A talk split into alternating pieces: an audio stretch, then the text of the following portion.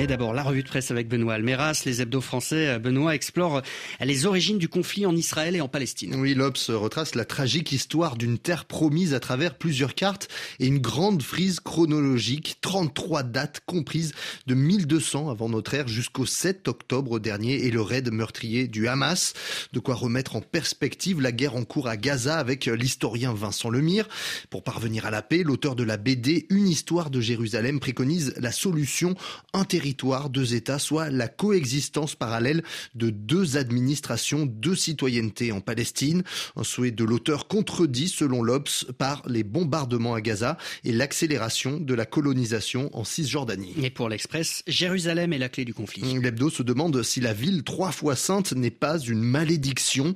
L'historien Simon Sebag-Montefiore répond, la question du statut de Jérusalem a ruiné les processus de paix, malgré la volonté des Nations Unies de la placer sous tutelle spéciale de l'ONU en 1947, ou plus près de nous, la proposition d'Ehud Olmert en 2008.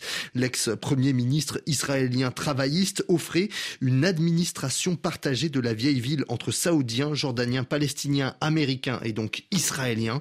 Et pour Simon Sebag-Montefiore, seule la solution à deux États est une voie vers la paix, à condition que le Hamas soit dispersé et que Benjamin Netanyahou soit écarté du pouvoir. La question d'une administration commune de Jérusalem doit aussi être discutée. La fin d'année, Benoît, apporte aussi son lot de prédictions. Et que nous réserve l'année 2024 Le point voit le soleil se lever à l'est de l'Europe avec le processus d'adhésion à l'Union européenne ouvert à l'Ukraine le 14 décembre dernier.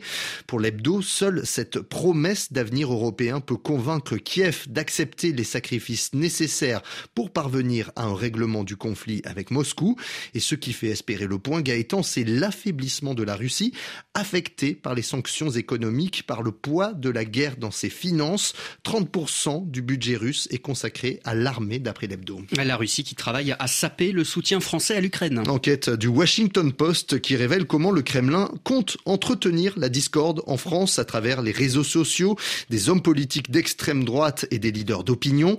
Le journal américain se base sur des documents de l'administration russe. Celle-ci entend propager des éléments de langage pour installer l'idée que les sanctions contre Moscou accentuent la crise économique en France, mais aussi euh, que les exportations d'armes vers Kiev laissent l'Hexagone sans défense.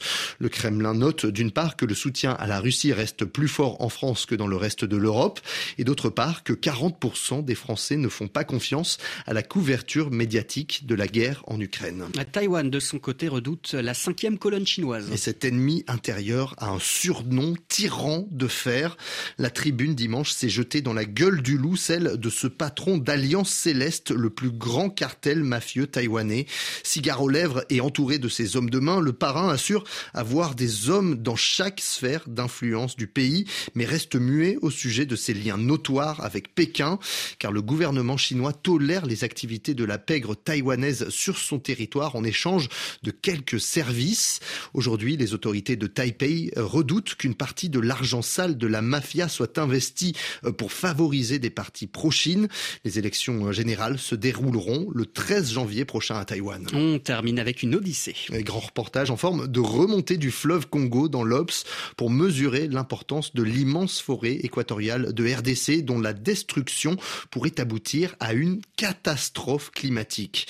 L'hebdo part ainsi de l'embouchure du fleuve dans la localité de Banana où l'exploitation pétrolière et la production de charbon de bois hypothèquent l'avenir du parc national des mangroves voisins. Le pétrole et le charbon nécessaires à la vie des Congolais alors que le potentiel hydroélectrique du fleuve Congo et de ses affluents reste sous-exploité. Les reporters de l'Obs finissent leur périple sous la canopée de la province de l'Équateur. C'est là que la communauté pygmée batois est encouragée à préserver la tourbière environnante. La zone humide, grande comme la Tunisie, renferme l'équivalent de 30 milliards de tonnes de CO2, un stock de carbone qui peut faire monter les températures mondiales de 2 à 3 degrés s'il est relâché dans l'atmosphère.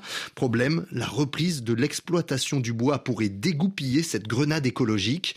Et dans ces conditions, comment lutter contre la déforestation? Un chef de village est fataliste. Nous voulons protéger cette zone, mais il faut que cela nous rapporte quelque chose. Bref, pas sûr que nous soyons sortis du bois, Gaëtan. C'était la revue des hebdos. Merci Benoît Almeras.